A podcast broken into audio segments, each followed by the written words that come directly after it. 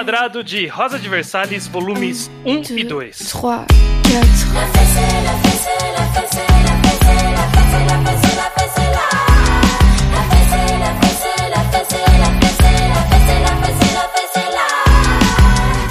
Vous me voyez là, je suis posé Me faire une petite idée de ce qui est osé Filmer un peu pensées J'avais pas à l'idée, Pois non bem, sejam bem-vindos a mais um. Reenquadrado, podcast em que nós fazemos uma leitura gradual de um mangá. Eu sou o host desse programa, eu sou o Estranho. Hoje estou acompanhado aqui por. Iso? O Judeu Ateu. O Luke. Apache? E exatamente, estamos É aqui para falar de Rosa de Versalhes e o- uma voz diferente neste programa. Paty já participou lá do Mangá ao Quadrado, mas aqui no- nesse outro formato é novidade. Paty, quem é você para quem não te conhece? É, oi, gente. Se você não me conhece e nunca viu participando aqui nas outras vezes, eu sou a Apache, eu sou editora-chefe do Blind Yaoi, que é o site mais antigo sobre boys love barra yaoi no Brasil. Só que eu vim pra esse podcast aqui pra falar de Sojo Mangá, que é outra coisa que eu amo. Eu já peço perdão pra Valéria Sou de Café se eu errar qualquer coisa, ser uma história, ser de Versalhes, porque ela é a pessoa. Eu conheci Roda Versalhes por causa dela, e ela provavelmente é a pessoa que mais entende Roda de Versalhes em português. Aí, Todos mais falam português. Você está representando ela aqui hoje. Exato, é. Qualquer culpa, direto responsabilidade dela. Aqui é, é, é, é, é lei- é leis de corte francesa. Eu vou ser acusada de comprar um colar super caro. É, olha É, isso, exato, é, olha vamos- isso. vamos ver isso aí. exatamente. É, a Paty também não comentou, mas ela é arroz de podcast também, né?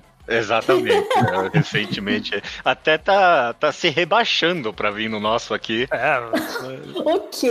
Já é muito. Como assim? Já, já é muito. Já, já é nobreza você. já tá fora do nosso nível quase. É, Tem que voltar às origens. Anime e mangá é meu buraco, daqui eu não saio. ok, ok. Muito bem. Como a gente já falou na abertura, eh, nesse programa nós vamos le- ler os dois primeiros volumes de Rosa de Versalhes da JBC. O volume da JBC são equivalente, dois volumes são equivalente a quatro japoneses. Então, se você importou os seus mangás, É, exato. você vai ter quatro, que ler quatro volumes para participar dessa conversa. E é isso. Basicamente, a gente vai fazer Rosa Versalhes em dois programas. Esse programa aqui é a primeira parte, e depois os outros três que sobraram vão ser no próximo programa. Vai ser um reenquadrado bem curtinho e vem- venham conosco nessa jornada de um mangá clássico. Classicíssimo. Mais do que clássico, icônico. Exatamente. Sempre no começo do, do no primeiro programa do Reenquadrado, a gente usa para estabelecer o quanto a pessoa está familiarizada com a história desse mangá. Então, Judeu, você, o que, que você conhece de Rosa de Versalhes? É, o, o- grande intuito desse quadro aqui do reenquadrado inicialmente era obrigar as pessoas. Obrigar é uma palavra forte, obrigar a mim, pelo menos, né? Os participantes é uma obrigação. Os- Incentivar a audiência. É, pra audiência é um incentivo a ler esses mangás que pô, é um clássico, ou é muito comprido, ou nunca teve a chance de ler.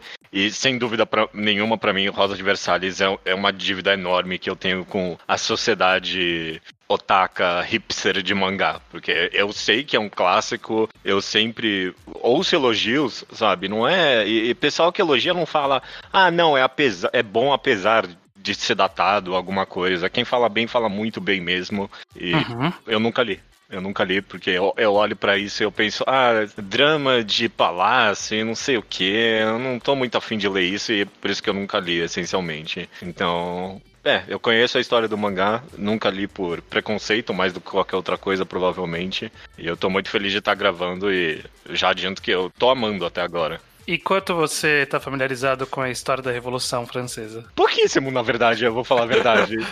tipo, eu sei o que acontece, eu sei que, quais personagens vão morrer, provavelmente, né? Durante essa história. Muito bem. Tem muito um que você tem que saber. É, É, pelo no menos. mínimo, uma morte você tem que saber. É, exato. Uma morte é mais famosa que as outras. Sim. Muito bem. É, e sei lá, aparecem os nomes ali, tipo, Robespierre. Eu sei quem é, tipo, eu não sou um completo ignorante também. Muito bem, muito bem. É, Iso, qual que é a sua experiência também com Rosa de Versalhes? Eu sabia que existia e que tinha esse nome, e o resto eu descobri lendo. Ah, ok. Que era sobre é, personagens históricos reais, eu descobri na primeira página. Eita, Maria Antonieta, sério? Meu Deus. Muito bem, muito bem. Dito isso, eu sabia o básico que você aprende na escola sobre a Revolução Francesa. O que, lendo do mangá, você descobre que é nada. É, é um- são, são poucos detalhes, né? A gente aprende muito por cima. O Luke, eu acho que já tinha lido, né, Luke? Sim, eu tinha lido não faz nem muito tempo. Eu fui comprando a edição da JVC aos poucos e quando eu tive os cinco volumes eu li é, em alguns dias. Eu, fora disso, eu sabia da existência do mangá, sabia que era um mangá clássico, sabia da, que a autora era um autor importante de mangás e por isso, quando a JVC anunciou que ia lançar no Brasil, eu pensei que valia a pena tentar ir Uhum. atrás de ler. E foi o que eu fiz. Justo. Quanto à Revolução Francesa, eu sei muito pouco, mas é, eu acabei não continuando. Mas depois que eu li o mangá pela primeira vez, eu até comecei a ouvir um podcast sobre é, Revolução. Francesa. E, assim, um pouquinho mais do que eu sabia antes. Mas já muita coisa já se apagou.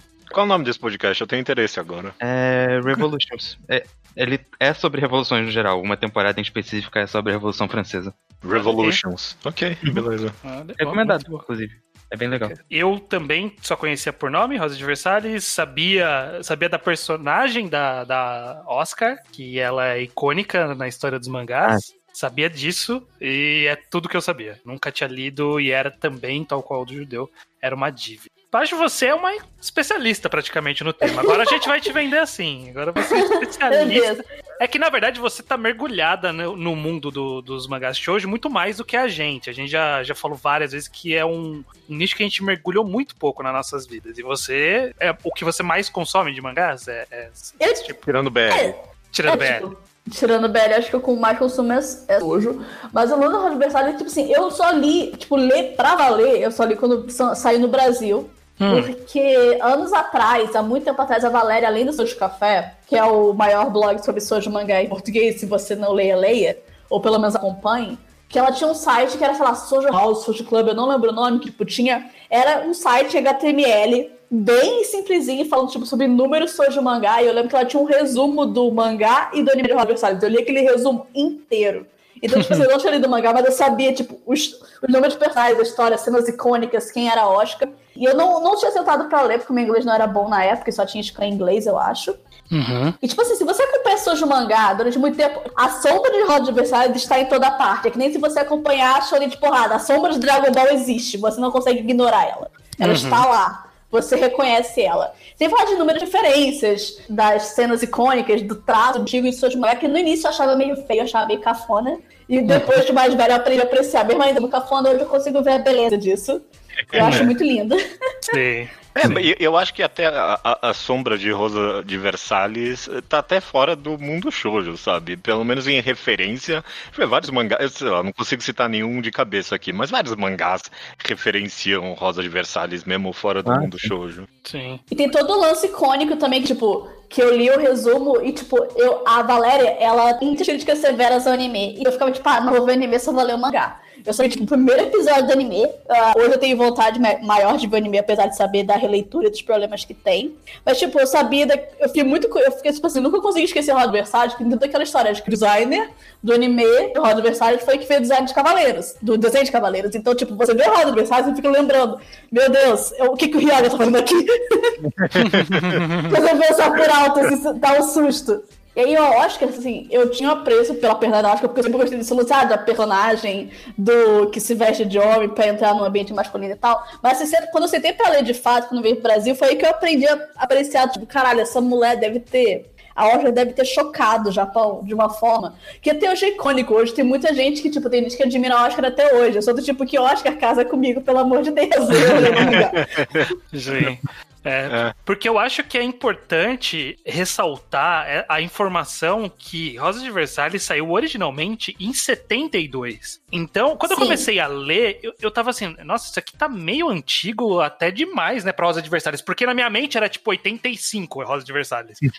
não, é E aí eu fui de olhar, 70. não, é década de 70. Ele é, é o segundo mangá mais antigo que a gente fala aqui, porque a gente falou de Ashita no Joy, mas ele é, tá, tá num, num, num estágio da, da, da evolução dos quadrinhos que ainda estava se desenvolvendo, encontrando seus caminhos em estilos, em gêneros, em temáticas. Tava explorando. O shoujo mesmo ainda tava naquela fase, né, de, de que se encontrar. tava. Acho que não seria tão o ano do borbulho, que é o ano que muitas pessoas tentando várias coisas, muito sucesso. Uhum. E o Rosa Versailles acho que é o primeiro mangá soja histórico, que não é tipo, não é fantasia, é realmente histórico. O próprio editor do mangá achava que o mangá não ia fazer sucesso. E errou muito feio.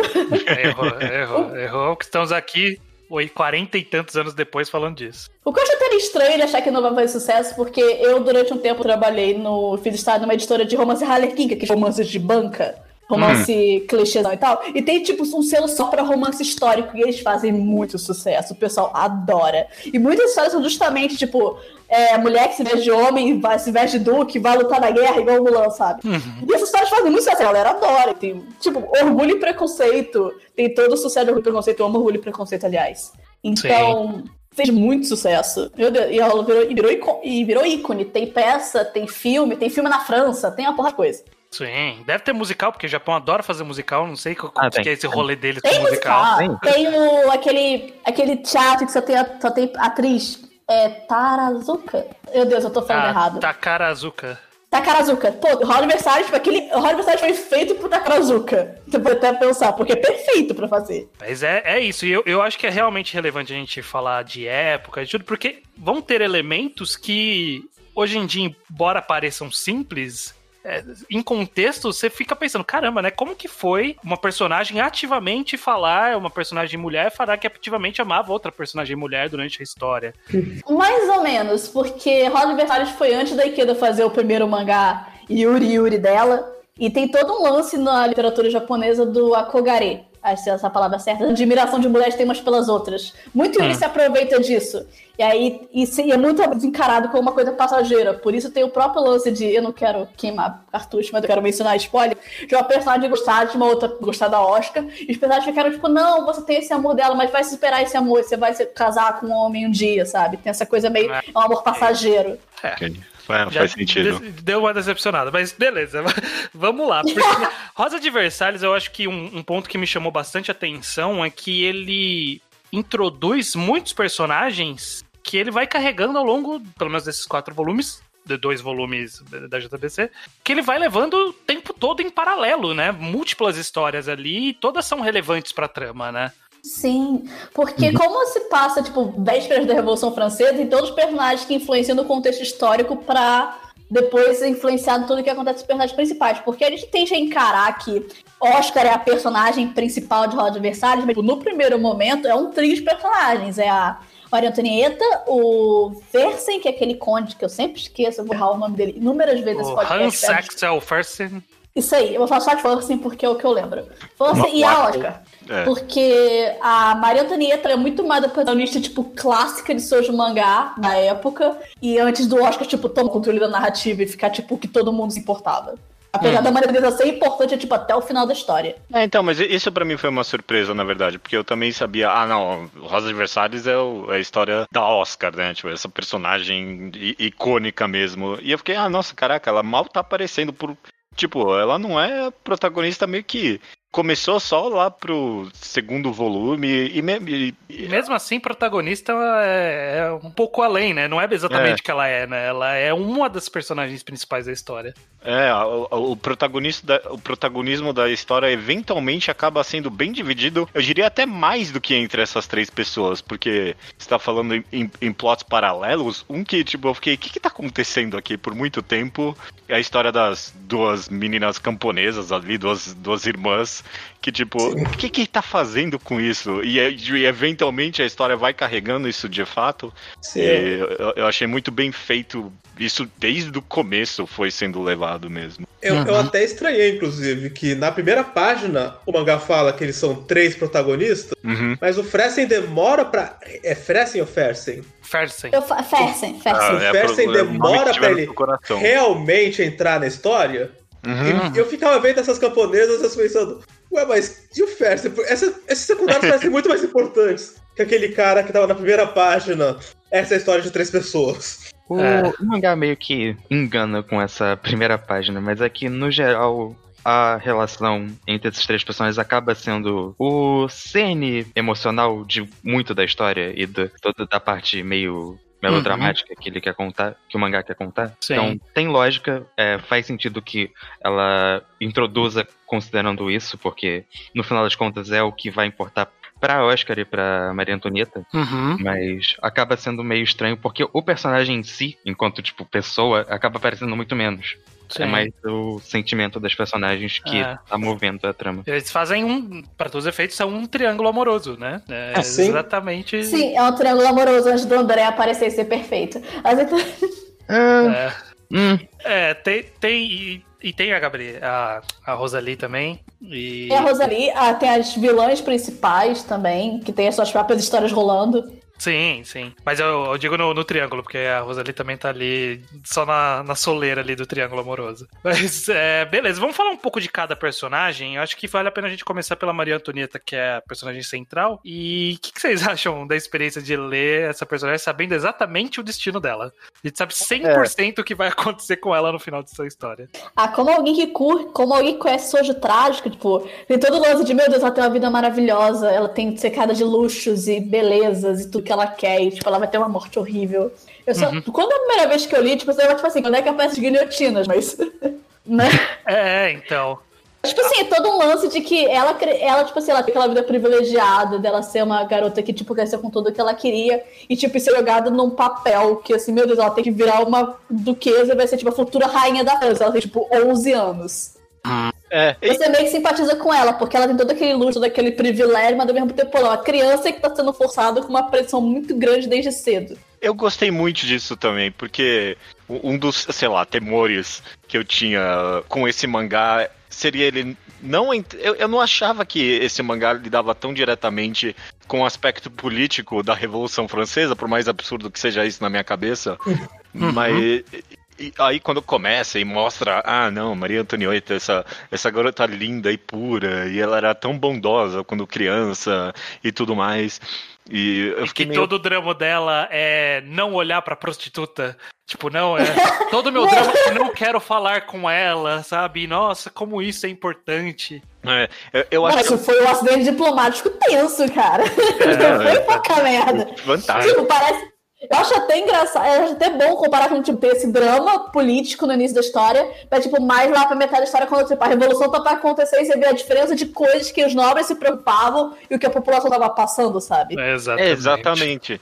E tipo, é, é por isso que eu, eu- eu acabei gostando muito, porque eu, eu tava com meio, ah, não, mas eles estão dosificando demais essa personagem.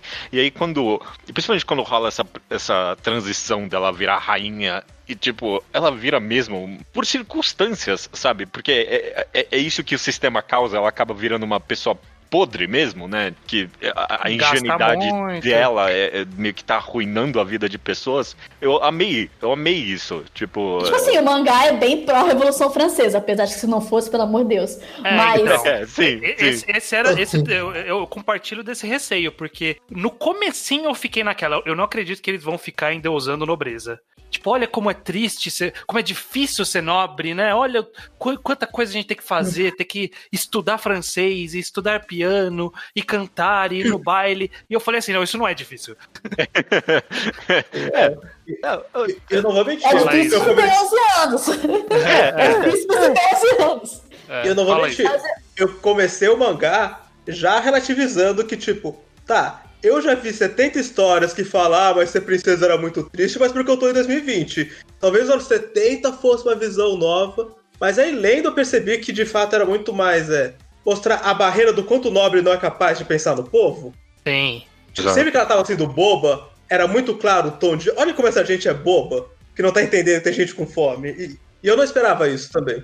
Na primeira vez que eu li, eu tinha um receio de romantizar a nobreza, porque, tipo, se você vê muitas obras sobre a Revolução Francesa, tem de muito falar só dos nobres e da iminente tragédia que eles vão sofrer, em vez de, tipo assim, não, pô, eles estão fazendo uma porrada de merda. Porque por mais que ela esteja gastando muito dinheiro, sempre tem alguém no fundo, tipo, olha, tá gastando muito imposto, você vai aumentar imposto de novo, sabe? Tem aquele momento, aquela lembrança, tipo, você está fazendo merda.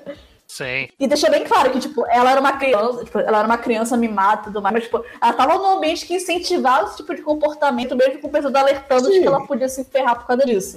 sim. Eu, eu acho que, sei lá, não é que rola uma romantização, rola meio que. ah, É, É uma, glamour, é luxo. É, É vestidos É, e é. cores e coisas. Bailes. Mas é- é- é- esse próprio aspecto é uma condenação do sistema, né? Tipo, a, a- a Maria Antonieta só poderia ter ficado assim, porque, tipo, é, é esse tipo de coisa que tipo, a a monarquia cria mesmo, né? Sim, e, e não é tanto uma romantização da Maria Antonieta como é os homens dessa vida boa, mas todos eles estão nesse problema. A, a, a Oscar percebe no meio do mangá, no meio dessa primeira metade aqui, meu Deus, tem, tem gente que passa fome? É. Ninguém. Nossa! Na, hora que ela, na hora que ela adorei vê essa a cena. sopa e ela fala assim, não tem, nossa, não tem nenhum um Tem um nível de pudim, alienação. não tem um pudim, é o porra, Oscar, caralho. Tem um nível de alienação que não é uma- um problema pessoal de que a Maria Antonieta você encara. Não, não é. Não tem nem como você tá fora dessa bolha ali dentro. Nada permite. Sim. Eu acho que justamente isso foi a coisa que mais me chamou a atenção lendo o mangá. Que eu não acho que o mangá retrata a Maria Anto- Antonieta vilanescamente. E acho que esse é o Uhum. ponto. Uhum. É, ela não é uma pessoa ruim, exatamente, e, tipo, não faz diferença isso. E eu acho que isso que é o importante, visto que se você, sei lá, faz- fizesse os- o rei e a rainha serem pessoas terríveis e claramente se aproveitando intencionalmente do povo, é muito fácil falar, ah, então tem esses reis aqui que é essa, essa família real aqui é muito ruim. E não é Sim. assim. A gente vê pessoas simpáticas que ainda assim não tem contexto nenhum pra entender o que tá acontecendo com o resto do país.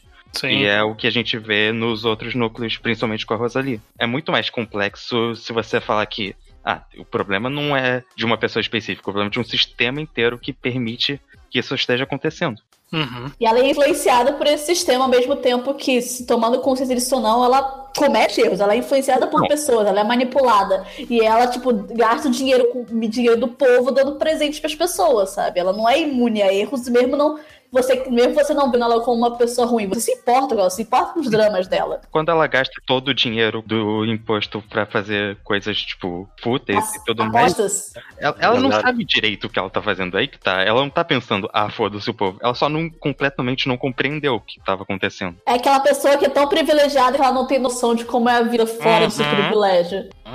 O que, o que me lembra muito o filme da Maria Antonieta, o, o filme recente da Kirsten Dunst, Que a Coppola fez? A Sofia o que a Coppola? Coppola fez. Que mostra um pouco, bastante também a perspectiva da, da completa alienação, da completa do. É menos, é menos maldade do que uma barreira gigante que nem te permite ver o povo. É, eles vivem dentro daquele castelo ali e não, não vê o do lado de fora, né? Que eu me pergunto o quão, o quão mainstream era essa perspectiva da nobreza nos anos 70, porque eu conheci a Maria Antonieta por muito tempo com uma mulher que falaram que o povo não tem pão e ela mandou comer bolo. É, É. brioche. Que essa frase acho. nunca existiu. É, essa é a anedota pela qual a Maria Antonieta mais ficou famosa. E mesmo que não seja verdade, foi acreditado porque a gente projetou isso nela, como uma pessoa que faria isso. Sim. E o mangá tá mostrando justamente o começo da- de como essa projeção aconteceu. Eu acho isso interessante também. Sim. É, Sim. é o, é o todo o trajeto trágico dela, que o mangá gosta de reiterar a todo momento. Que ela vai como morrer. Que é essa queda trágico, de né? popularidade. Porque isso não, isso não é de uma hora pra outra. É cada Sim. coisinha que vai fazendo que. É, e eu, e eu gostei do trabalho da autora de não deixar esse assunto pra tratar na hora que esse assunto chegar. Ela Isso. ficou o tempo inteiro falando, falando a Oscar, falando, você não acha que tá errado? Ela, não, vamos gastar. Aí avança mais um pouco, aí chega o ministro, falou, então, eu acho que isso tá errado. Aí não, avança mais um pouco a história. E aí, com uma hora, quando todo mundo começa a falar mal, ela fala, é, a gente sabia, né, que tava errado. Só uma última coisa, já que a gente tá nesse aspecto mais político do mangá e tal, uma outra cena que me, me deu bastante confiança no mangá é justamente todo em conte o contexto que envolve a irmã loira, né? Qual, qual, qual o nome Rosalie. dela? Rosalie. Rosalie. é. Roseli. É, toda a história dela ali, de o nobre ir lá e mata uma criança a esmo, e aí depois a mãe dela é atropelada e não tem consequência nenhuma. Não era, não era só questão financeira a É a existência. questão da sociedade de castas francesa da época. Exato, Porque o exato. lance de mobilidade social não existe, isso é coisa de conto de fada. É. Embora as duas irmãs tenham conseguido ali, uma na simpatia, a outra na sacanagem. Não, A que consegue na sacanagem, tipo, ela é uma vilã, mas eu admiro. Obviamente eu admiro, porque, meu Deus, vai ser canalha assim. Essa subiu na vida. Fez nada de errado. as duas tinham de fato uma relação com a nobreza. É, era, eram de uma família em Uhum. decadência, mas a Jeanne só consegue isso por, por simpatia, por ser de uma família de decadência, e a Rosalie era literalmente filha de uma. De nobre. é. Sim.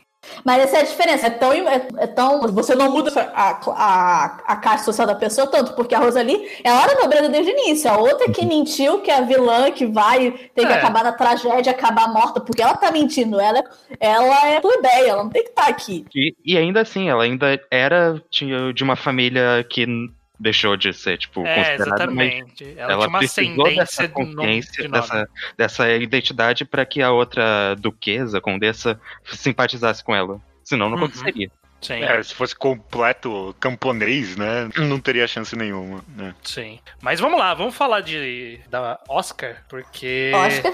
ela é uma Yay! personagem. É um personagem interessante, né? Porque.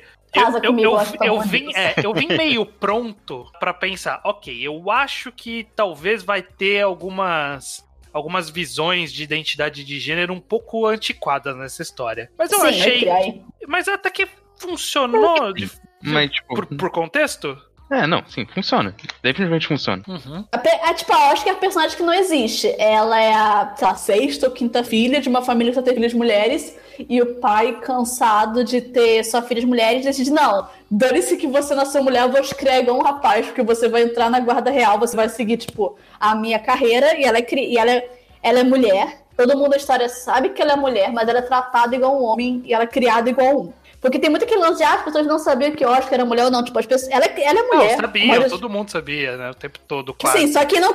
Só que não conhece a pessoa, fica achando que é homem pela maneira que ela se comporta. Mas, tipo assim, quem conhece Sim. sabe que ela sabe que é mulher. E quem não sabe é corrigido logo de cara. Tipo, ah, é mulher. Ah, tá, nossa.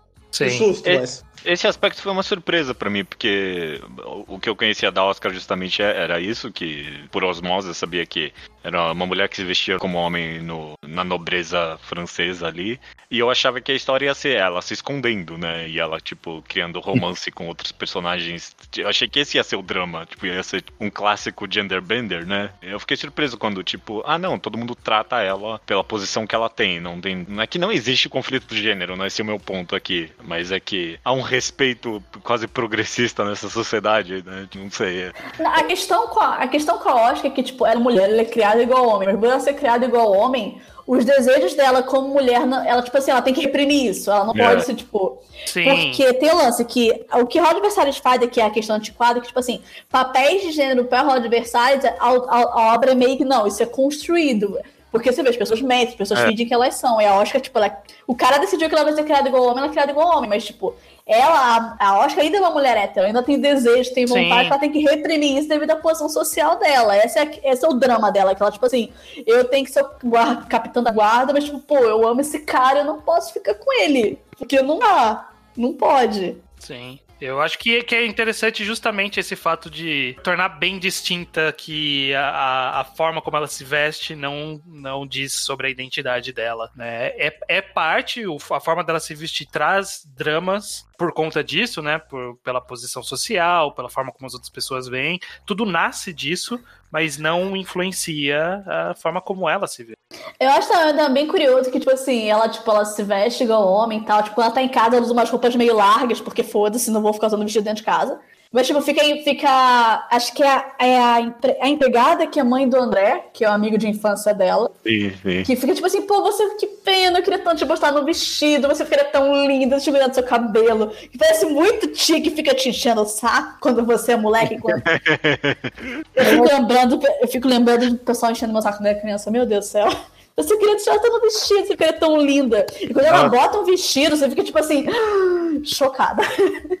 Nossa, essa, essa personagem é muito personagem da tiazona mesmo. Né? Sim. se, se fosse hoje em dia, estaria, compartilhando fake news, fake news no zap, né? Tipo, é isso. É. Nossa. Fala aí, É. Luke. É que eu acho relevante que a Paty comentou de como o, a drama dela é que ela age, ela tá numa posição social de homem, como general, e mas ainda assim tem os dramas de mulher hétero, eu acho relevante que isso não quer dizer que a forma como ela age ou como se veste no- nesse, nesse tipo, nesse nível mais micro da coisa, é um problema pra ela. Pelo contrário, ela não, não fica muito feliz em, tipo, usar vestidos ou roupas mais femininas na maioria das vezes. A única vez que ela faz isso é quando ela quer encontrar o. Qual é o nome do maluco que eu também Fersen. esqueci. Então, isso. Mas não- é por uma relação específica que ela tem com esses significantes femininos. É só. Sim. As coisas não estão relacionadas uma com a outra. Porque o lance dela, tipo, de querer ser mulher, tipo, é mais que o amor dela. Porque não é, não é usar vestido, tipo, não é pentear o Sim. cabelo, tipo, ela tá satisfeita com a posição, ela gosta de ser capitã da guarda, ela gosta da posição social que ela Sim. tem. Só que Sim. tem coisas que ela perde por causa disso, e são esses sacrifícios que são o drama dela. É, eu, eu acho que isso é uma boa. Tipo, tem nuance isso. Não é como se ela quisesse abandonar tudo por causa da- do amor dela ou por causa dela ainda se sentir uma mulher, claramente. Uhum. E, tipo, ela tem orgulho de ser francesa, ela tem orgulho de servir a rainha, ela tem todos os orgulhos dela, que, tipo, ela não vai abrir mão disso. Ela, ela cresceu, ela, foi, ela cresceu, ela aprendeu isso. Ela tem orgulho, ela tem confiança nas habilidades, esse tipo de coisa também. Ela, tipo, e ainda ela é arrogante, tipo, ela sabe que ela é foda, tipo assim, foda-se, vou vencer vocês. Não, eu chamo o cara pra porrada no bar. O cara, o cara fala alguma coisa, vai cai, cai dentro, então. Vem aqui, otário. Nossa, eu fiquei muito decepcionado quando não rolou o duelo dela com o cara bigodudo ali. Nossa, Ai. eu queria tanto que ele, que ele tomasse no cu. Nossa. Eu, tipo assim, bate nele, bate. É, mas, além disso, eu acho que isso é uma a parte de identidade dela é super relevante pra história, mas a coisa que eu mais me interesso mesmo é que todo o arco dela nesse mangá é justamente sobre ela descobrindo como que é a França de verdade, sabe? É. Sim. como que ela vai agir em relação a isso. E pra mim, essa é a história. Pra mim, essa é. Esse é o ponto da história, esse é o arco principal de Rosa de Versalhes, que a gente já tá começando a ver agora. É como. Do começo do mangá, ela não. Ela, logo no começo, ela tem aquele mês que ela passa banida e ela aproveita isso pra ver como é que tá a sociedade da França. Uhum. É algo que ela tá fazendo durante a história toda. Ela tá tentando entender o que, que ela pode fazer dentro do posto dela. Sim. Sim, porque ela tenta entender o papel dela na sociedade que ela tá. Não só como guarda, mas também como francesa. E ela, tipo, ela tentando entender ela mesma, o papel dela expande pro papel da França e da posição social dela. Acaba aprendendo muito mais do que só ah, qual a minha função aqui nesse, nessa corte de pessoas, nessa classe social. Não. Meu papel como, mora, como cidadã da França, tipo, meu Deus, olha só o que a gente tá falando com esse país, isso é errado. Uhum. Até o papel dela como nobre, né? Ela tenta, de uma maneira meio otimista no começo, trazer, mudar as coisas, ou, tipo, não mudar, mas, tipo, convencer as coisas a irem por um caminho mais satisfatório pro povo. Ela tem uma hora que ela comemora que ela vai receber impostos mais caros, porque isso super deveria estar acontecendo desde o começo. Nossa, né? Oscar a favor de taxar, taxar grandes fortunas. Oscar a grandes fortunas. Olha só. Meu... Ah, cara, Oscar. Oscar, meu Deus. Oscar, te amo. A gente tem. é, eu acho que as, os personagens que a gente fala sem ser dentro da história, eu acho que só acrescenta as duas irmãs agora, né? A Rosalie e a, e a Jeanne. A gente pode até falar do Fersen, mas ele é muito de passagem. Mas é. A- Eu não sei qual que se é, se é Jean ou se é Jeanne. Ah, perdoem o nosso francês. Jean. Quem é especialista, perdoe o nosso francês aqui. Porque Não, Eu a não vou gente vai errar tudo. porque se eu tentar falar em francês, vai sair errado, pior do que eu fingir que eu não tô tentando. Não, a a- mesmo no japonês, a regra aqui do mangá ao quadrado sempre foi: a pronúncia que tá no seu coração é a pronúncia correta. Então aqui ninguém nunca corrige pronúncia. Não, não existe isso. Exato, exato. A gente pode É. oportunizar todos os nomes. Vamos chamar a Jenny de Joana. Aí, aí não Joana.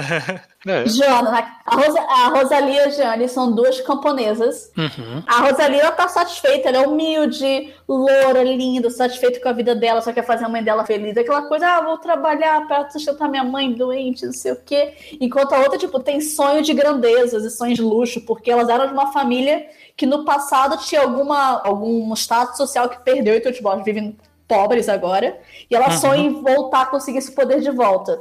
Aí acontece que a Jeanne, ela consegue meio que, eu não lembro agora direito, que ela consegue entrar, ela consegue Ela se, tromba numa, numa nobre e a nobre fala: Eu vou te criar. Porra. Sei, sei. E ela entra assim, aceita o rolê. E, eu achei o arco da, da Rosalie, é- é- ele é o mais novelesco de todos os arcos, né, da, da história Sim. Olha, aqui. embora esse mangá seja completamente nesse sis- sistema, eu acho. Em todo. 100% Sim. novela.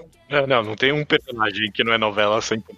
Você consegue ver a trilha sonora dramática de fundo lendo o mangá. Você consegue ouvir. Ah, o melodrama tá, tipo, escorrendo pelas páginas. É, tá em todo momento. Sim. E isso é perfeito. Eu adoro. É, é- é até engraçado que tipo, a gente comentou de uma cena que ficou muito viva na minha memória mesmo, que é justamente essa da Oscar experimentando a sopa. E, tipo, é muito boa essa cena, porque expõe muito do personagem, mas você lendo, é tipo, ela experimenta a sopa e aí a menina dá um olhar e ela começa a chorar. E é tipo, a, a página toda preta fica. E ai não, o que que eu fiz? Eu não tava vendo as coisas direito. Aham. É muito. Não, é- É muito. Não, a, a quadrinização desse mangá dos momentos épicos, tipo assim, é super exagerado, tipo, perfeito. Por exemplo, na hora, acho que é na cena que a mãe da Rosalie morre, o rosto dela é partido em, em partes, tudo rachado, assim, é. genial. Porque você sente o drama do sofrimento que ela tá passando, porque, tipo, literalmente o ser dela se racha, ela se perde, isso é genial. Eu, eu, Sou de adoro, mangá velho, meu Deus. eu adoro principalmente quando são as cenas do, do Castelo do Palácio, que o que tá acontecendo de verdade ali são, tipo, umas conversas que po- pode explodir a, a qualquer momento. E, e é por isso, porque são, é só, sei lá, pessoa se cumprimentando, mas tem problemas né, diplomáticos nisso. E o mangá retrata o quão sério é essa situação. O quanto tá todo mundo, tipo, com as emoções muito à flor da pele, embora não esteja demonstrando nem um pouco no que tá acontecendo de verdade.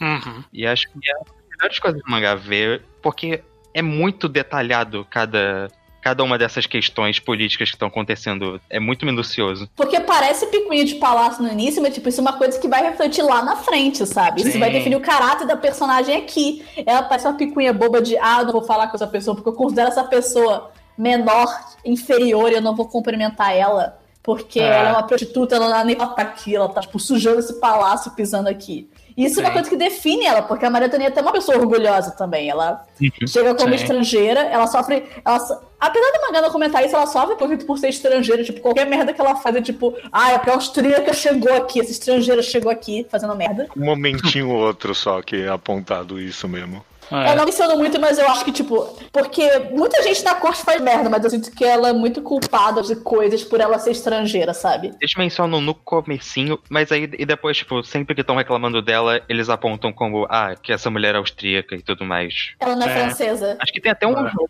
pra ela ir voltar pro país dela. Uhum. São corretos, né? Que tipo, o que, que uma monarca de um outro país que nem nasceu Tá fazendo nele aqui? tá fa- é, não, é bizarro. Tá gastando os nossos impostos, comprando roupas caras e gastando nosso dinheiro. O que ela tá fazendo aqui? Tá, tá cer- tão certo. sério. Xenofobia do bem aí.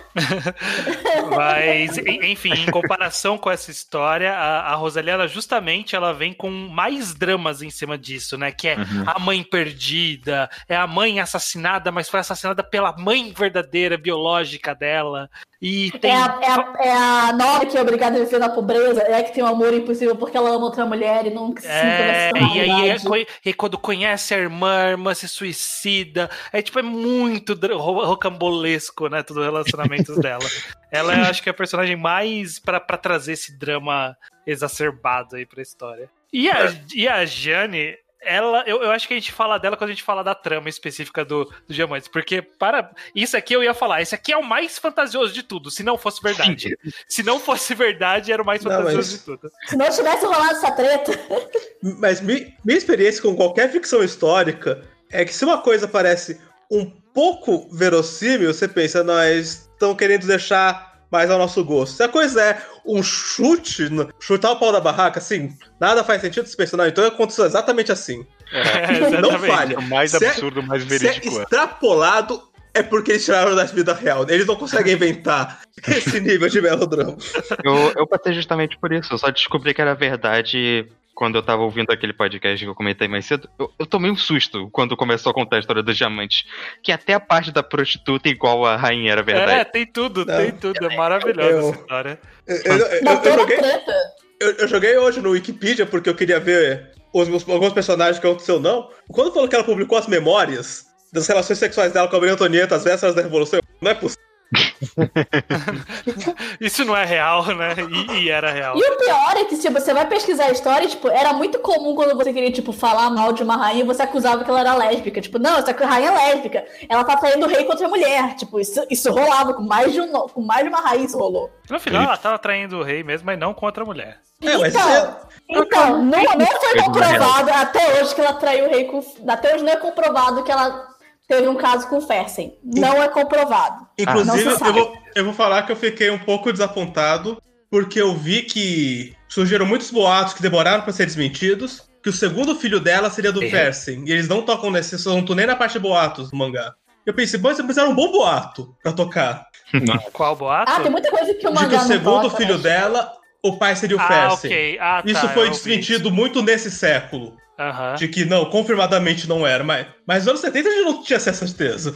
É, é, faz sentido. É que eu acho que o que foi retratado bastante nessa história, é, e, e- de forma geral, eu diria de que todos os relacionamentos que existem, eles são tratados de uma forma muito pueril, né? Esse amor que. O amor dela pelo Fersen é que ela quer abraçar o Fersen. É isso, né? Ela não quer transar loucamente com ele, né, da forma que é retratada. Obviamente, isso aconteceria fora do, do, do quadro em algum outro momento. Mas como é retratado pra gente, é que todos esses amores eles são muito puerils, né? Mas eu Pueris. lembrando lembrando back, tipo, principalmente o primeiro volume, que são o volume 1 e 2 da edição japonesa, a maioria dos personagens ainda são muito jovens. Tipo, a Maria Antonieta, ela começa a história com 11 anos. É, todo, mundo, verdade. tipo, todo mundo tá entendendo como é que o amor funciona, o que, que é isso. Porque ela é nobre, ela tem um casamento arranjado. Tipo, amor, casar por amor não é algo que ela precisa entender. Uhum. Porque a gente esquece que o conceito de amor romântico é uma coisa relativamente recente da história humana, mas ok. É, E, e mesmo assim, pros nobres, a gente acaba com os nobres antes de isso pra nobreza.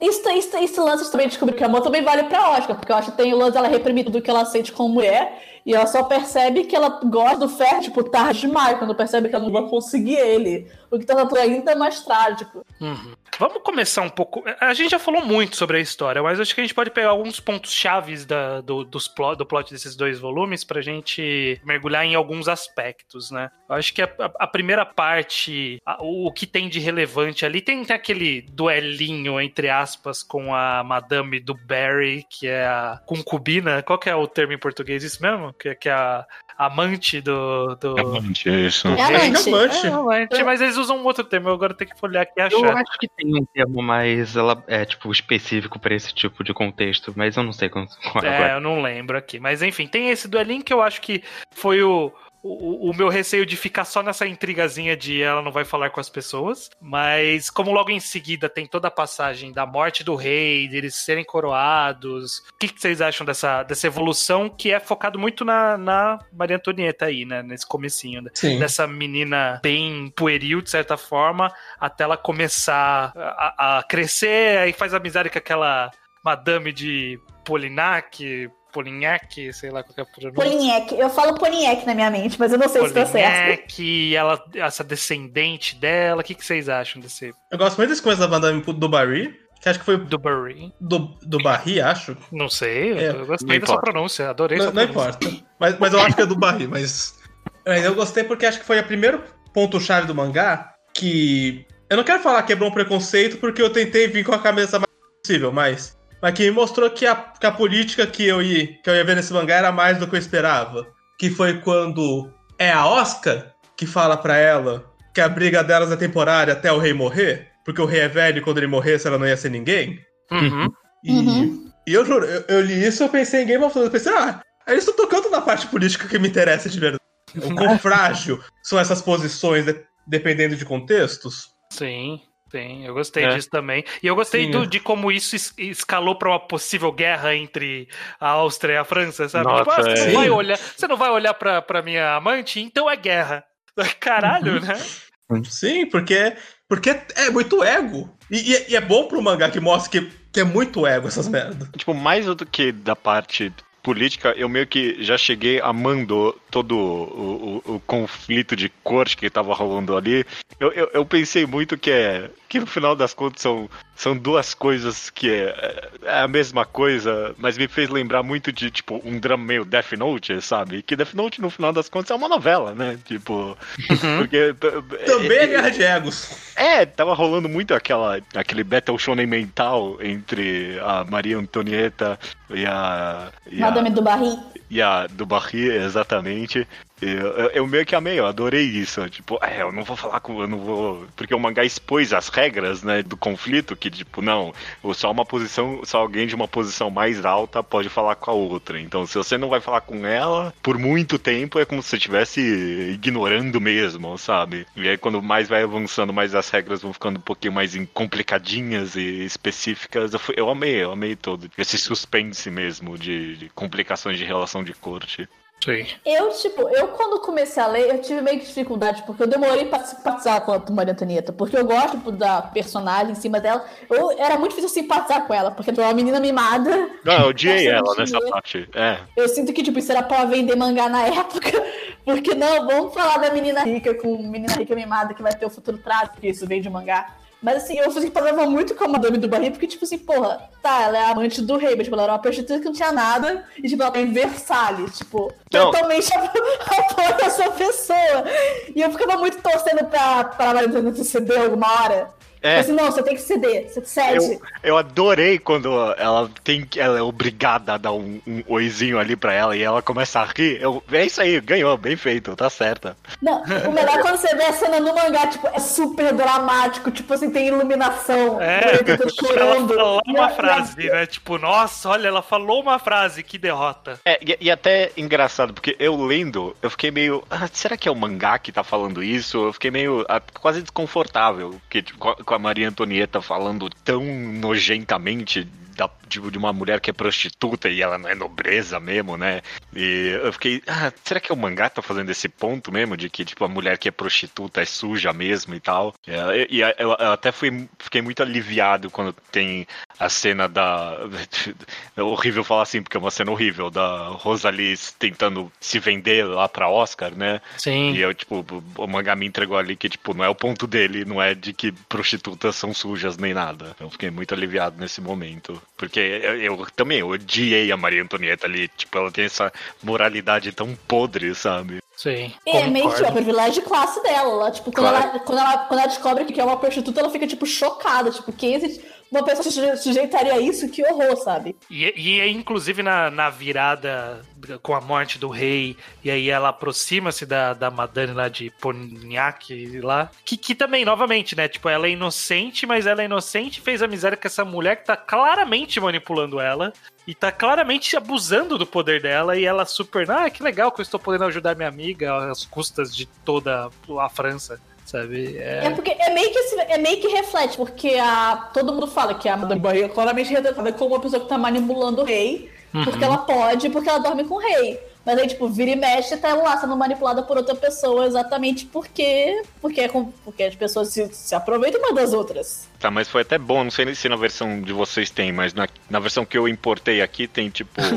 tem um, um escrito do lado ali falando que essa personagem aí da, do Barré é- é- existiu mesmo e tipo, o mangá Tem explica as que. duas. As Ah, duas. ok, é. Beleza, tem nas duas versões. Que, tipo, é, é muita Tipo, ela, ela foi usado de bode de expiatório pra um monte de coisa que provavelmente não foi ela que fez, né? Quem? Sim, qual, ó. A do, do Barri ou a Pontiac? A do Barri, é. Ah, A do Barry, tipo, Sim. depois que o rei morreu, tipo, ela foi exilada ou algo assim. Ela foi culpada de várias coisas que, tipo, não tinha nada a ver. E essa outra personagem que acaba sendo meio que a vilã quase desses quatro volumes todos, esses dois volumes da JBC. sim. que é a, a Deponiak aí, assassina, é, usurpadora, ladrona de dinheiro, Filha nepotista, é tudo de errado nessa mulher, né? Não tem nem a desculpa de, da- da- das, outras, das irmãs de virem da pobreza e nem nada. É só uma pessoa má mesmo. É filha da puta. Tipo assim, eu sinto que ela. ela eu não sinto, eu vejo ela como uma personagem mal, eu vejo tipo, uma aproveitadora que tá numa situação que ela podia se aproveitar dos outros. É tipo, porque a outra menina, tipo, ela era meio, tipo, Nazaré, sou ruim porque eu posso, porque eu quero, sabe? Sim, sim. Ela veio, tipo assim, eu não, vi, eu não vejo tanto como malvada como essência, mas malvada porque, tipo, ela pode se aproveitar, ela viu uma chance e agarrou, sabe? E ela se agarrou com unhas e dentes e levava até as últimas consequências, né? Tudo que dava pra fazer, ela fazia, né? É, é, Ela virou, né, secretária, não é? Ah, ela era, tipo, a melhor amiga, né? Que tinha esse- meio que esse cargo no, no- da rainha, né? Tipo, a melhor amiga da rainha era um cargo. Esse era o cargo dela. Sim. Só que, tipo assim, a Lance fica tenso quando ela começa a envenenar pessoas pra conseguir. É, derruba lustre. Caralho, né? Como que ela fez isso? Eu nem sei. Ah, não, foi a, foi a do Barry que fez isso. Eu tô confundindo Ah, é verdade, as, foi a do personagens. Não, a de envenenar? De envenenar foi a De do envenenar- Barry. É, Foi a do Barry. A, A do Poliniac, ela só lustre manipula. foi- A Poliniac, tudo tipo, ela suspeitava da. A Oscar, a Oscar suspeitava dela, ficava uma suspeitando da outra, mas, tipo, a Poliniac é muito boa em manipular a rainha. Uhum. E ela, e ela meio que ajudou no, no negócio da própria Maria Antonieta se isolar, porque a Maria Antonieta ficava, tipo, no mundinho dela, brincando de carta, comprando vestido e participando de festas, e, tipo assim, não socializava com o resto da corte. Isso afetava ela politicamente. E funciona. Ela funciona como personagem também como contraste com a Maria Antonieta, porque. Tipo, a Maria Antonieta tá fazendo várias coisas erradas. Mas aí a gente olha e fala assim, mas ela não tá tão errada em comparação com essa outra mulher aqui, que está claramente sendo muito pior. Né? É. Então, Sim. então acaba dando uma aliviada na, na, na imagem da Maria Antonieta. É, Meio que jogando algumas como- culpas dos erros dela na, na, na de Pontiac. É, coloca ela como, tipo, a ingênua, né? Tipo, esse é o maior pecado dela, a ingenuidade. Sim, exatamente. Eu gosto muito tanto das duas personagens, a Poignac e a do Barry, que acho que elas também ressaltam muito o quão frágil é a posição do rei, porque tanto o Luiz XV quanto a Maria Antonieta, no fundo, eles eram completamente reféns do afeto mais próximo delas, que pode ou não escolher não manipular, mas eles não têm Sim. muito padrão de- de referência de não seguir as- os melhores amigos dentro da corte, que vai ter mentiroso, vai ter filha da puta. Sim. Eles sabem que todo mundo tá, tipo, pegando favores um dos outros, mas, tipo, é muito, tipo, Sim. ah, eram dois, eram dois adolescentes, tipo, no mundo de luxo, sabe? O que que, o que, que você espera, sabe? É, e se não fosse a Poignac, podia ser qualquer outra, assim, que a que mani- poderia ou não manipular. Se não fosse ela, era outra pessoa. E aí Exato. teve o lance. E no próprio primeiro volume, quando ela encontra o Festen pela primeira vez e começa o início do Paixão Não Correspondida que ela tem por ele. Exatamente. Vamos falar um pouquinho do Fersen, já aproveitando desse gancho, porque ele tem essa participação bem quase que simbólica na história, né? Ele existe como essa figura do, do interesse amoroso, mas ele como a- ator da história, ele tem, ele tem poucos momentos, né, na trama. O que, que vocês acharam desse cara? Ele tem momentos chave, tipo, ele é o, ele é o homem da atingível, tanto pra Maria Antonieta quanto pra Oscar. Só que o lance é que o Festen, ele corresponde a Maria Antonieta, ele não corresponde a Oscar. Só que eles nunca podem ficar juntos por questão de que, pô, ele é um conde da Suíça, ele, tipo, não tem lugar na corte francesa, sabe? Sim. E ele tipo, todo foi ajudante do Lafayette, que é um grande rapper. Rolou um crossover bacana com Hamilton. Eu notei. Rolou. Eu não vi Hamilton ainda, desculpa. É, também não. é muito bom. E logo, logo vai ter também um crossover com o Innocent. né? Com o mangá do, Sakamoto Shinichi. já, já. Já, já. Já, já, esse já, já. Que quem não sabe, Inocente é um mangá sobre o executor que cortou a cabeça da Maria Antonieta e do, do rei. Mas é, eu, eu- ele, ele é bem. Eu não tenho muitas opiniões sobre o Fersen, né? É, ele, não, ele, agora. fica, ele fica bem, bem apagado ali mesmo. Minha cena favorita com ele envolve a Oscar, na verdade, que eu, eu adoro que a Oscar vê os dois trocando de olhares e tipo, ok, cara, vai embora para quatro anos, sai daqui. É. Vai pra, vai pra outro lugar. Não A vai mulher ficar é legal. rainha agora, Porque ele cara. viu que a situação tava apertando pro lado, ia apertar pro lado dele, então, tipo assim, vai embora. Mesmo a Oscar você ficando, tipo, de coração partido por causa disso, ela só Uhum. notando depois. Exato, exato.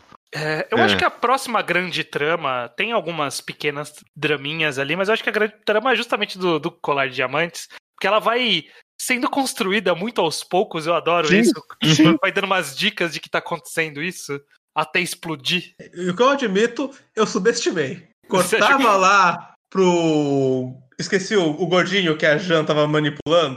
Ah, o é, falando, o- ah, a Maria Antonieta gosta de mim. Eu penso, nossa. Mas Exato. parecia muito um escape pra um alívio cômico que não tava indo pra lugar nenhum. Eu subestimei. E teve payoff bom. Eu sabia que era importante, porque na primeira vez que eu li sobre a Revolução Francesa, eu sabia dessa treta do colar, sabe? Tipo, um negócio é um negócio histórico, eu já sabia dessa treta. Sim. É, Uma não treta, tinha a mínima ideia. treta durar, tipo, até os dias do hoje, porque sabe que o negócio foi tenso. Na primeira vez que surgiu, eu fiquei, tipo, vai surgir assim? É esse cara o culpado de tudo? Esse cara aleatório, esse gordinho aqui que a, a mulher. Não, a do. Vocês comentaram isso, mas a da, da prostituta que era igual a rainha, pra mim foi demais. né? Tipo, Não, não, vamos levar ele pro meio do mato. Aí essa mulher vai falar uma frase pra ele, entregar uma rosa, e o cara vai comprar um diamante mais caro do universo pra ela? Caralho, E que eu vou- otário. Eu vou admitir, eu, eu fico impressionado com a autoestima dessa galera. Sim. É? Se alguém viesse pra mim e falasse, ô, a rainha nunca falou com você, mas ela falou comigo que ela gosta de você, eu pensava, não, eu nem fudendo. Não é possível. Não é possível. É mais uma condena. é, Isso implicitamente é mais uma condenação do sistema de nobreza, né? Sim, sim, Sim. não, não, é, E a gente falou de construção, né? A construção da, da, da evolução, da caminhada da, da Jeanne até ela chegar ali naquele ponto. E aí, quando começa a pôr o plano em ação, que aí ela vira bem central na história, né? E, e vai ficando mais maluca. Eu, eu adorei essa passagem toda. De co- conseguirem as joias, aí espalha tudo, aí são capturadas, aí ela mete o louco na, na- no julgamento. Eu realmente não esperava que fosse ne- nessa escala esse acontecimento. Tipo, eu admiro ela que nem eu admiro o Dio. Tipo, é ruim, é ruim, mas foi ruim até o fim. Vai na Nossa, fé. ela foi super. Ela falou assim: ó, já que eu estou fodida, não tenho pra quem atacar, vou atacar a rainha e funcionou. Não, o- a melhor parte é justamente que ela não ganhou nada com isso. Ela Não. continua se fudeu. Ela ainda, ainda foi presa. Pra tra- arran- arrestar a gente junto. caiu atirando e atirou na rainha. Tirou na rainha e a galera tava louquinha pra odiar a rainha, né? Tava esperando só, só alguma coisa pra cancelar a rainha. tipo, não, Cancela ela, a rainha inúmeras vezes na não, cancelar essa rainha, agora não dá mais. Gastar Mas é todo o tipo- nosso dinheiro, tudo bem, mas ser lésbica é demais.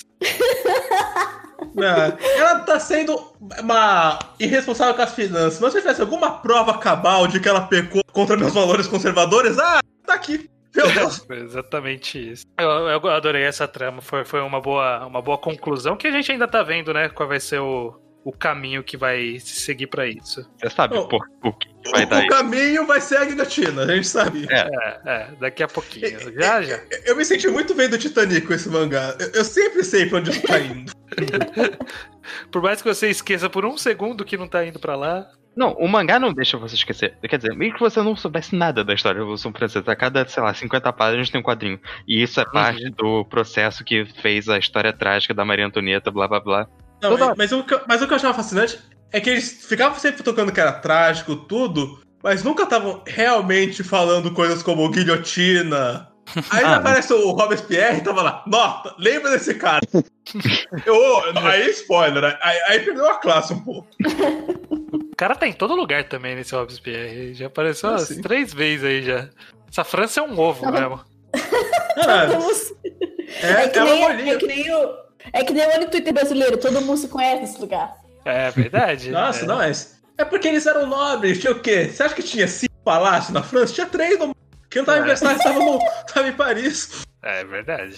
É bem isso É. aí mesmo. É, eu acho que não vale a pena a gente falar muito desse arco do Cavaleiro Negro, porque eu acho que precisa de uma conclusão pra gente entender que, pra onde tá indo essa história. Eu, Eu, ainda eu não li mesmo. Eu é. não É li mesmo, eu não sei. O Arco do Cavaleiro Negro tipo, é, mais pro, é mais pro volumes 3 e 4 da edição da JBC. Eu, se for mencionar pra terminar, eu acho que um momento icônico também que eu gosto muito é quando a Oscar veste um vestido pela primeira vez. Você É, fica tipo assim, meu Deus, ela é linda. Mas. Mas eu acho que tem um momento que o André começa. Porque o André ele tem uma participação bem mínima no início Ah, história. é ele começa a verdade. aparecer mais- Porque Inclusive, tem todo o lance da Rosalie, a Mara Oscar, saber que vai se realizar, mas o André, você descobre que o André, tipo, o André ama a Oscar, tipo, desde sempre. E na vez que ela veste o vestido, ele fica, tipo assim, ele tá vestindo, ela tá vestindo um vestido por ele. Não, eu amo ela, eu amo ela do jeito que ela é. E eu tô, tipo assim, André, eu te amo, André. Nossa, eu, so, eu sofri muito pelo André no mangá. Tipo, no próximo podcast eles vão ver eu chorando aqui. André tá certo, mó farda bonita que ela usa. É, o André é um personagem interessante. Eu...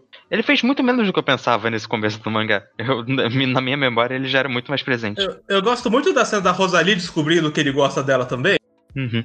Sim, sim, é, isso, é- isso é bom. Ele, ele tá sendo bem construído aos poucos. Eu sei que ele vai ser mais proeminente. Eu já ouvi falar que ele aí vai ser um personagem mais proeminente mais pra frente. Uhum. Então eu tô, tô- Como, como a própria Oscar tá ficando mais proeminente, eu acho que é inevitável que o círculo social direto dela cresça junto. Sim, sim. É, porque a partir do. Sei lá, a partir do, do final do segundo volume desse JPC, quando a Oscar começa a tomar as rédeas da história mais pra ela. Porque a Maratona ainda é importante, mas, tipo, o conflito da Oscar ganha maior destaque. Sim. Pra finalizar aqui, eu, eu tô bem mais investido nessa história do que eu, ia, eu achei que eu ia estar, realmente. D- Datou um pouco, sei lá, né, no final das contas, no questão. Umas artes e uns momentos um pouco overdramáticos demais que eu achei É. aqui ali. Algumas, Mas- transi- algumas transições meio, meio abruptas também, eu senti. É. Tipo, do nada fala, nossa, né, essa situação é muito ruim. Aí logo em seguida, e o baile, né, gente? Aí tá todo mundo no meio de um baile, aí você fala, caralho, o que aconteceu? É, tipo, não tem um quadro de, nem de ambientação, nem nada. Tá Per- Perdoe a, perdoe a simetria. Eu acho que o melodrama é tão charmoso quanto o melodrama de Jojo. Ah, E ok. a gente, a gente perdoa Jojo por isso. Então a gente pode perdoar o adversário. Eu não acho que nenhum problema que eu tenho com esse mangá vem da idade dele, porque eu, eu acho a arte boa, eu acho a quadrinização boa, eu acho que o Eu acho a quadrinização maravilhosa. É, encaixa e- e- perfeitamente com o tom do mangá. Quanto à arte, eu não vou mentir. Eu confundo gente pra caralho. Eu gosto muito que eles ficam sempre falando o nome um do outro, porque se não falasse, eu não distingo. É, Confundi gente com fundo, isso eu vou admitir. Mas isso eu não sei o quanto é só culpa minha, quanto é culpa do mangá, então não quero jogar tudo pra autora. sim.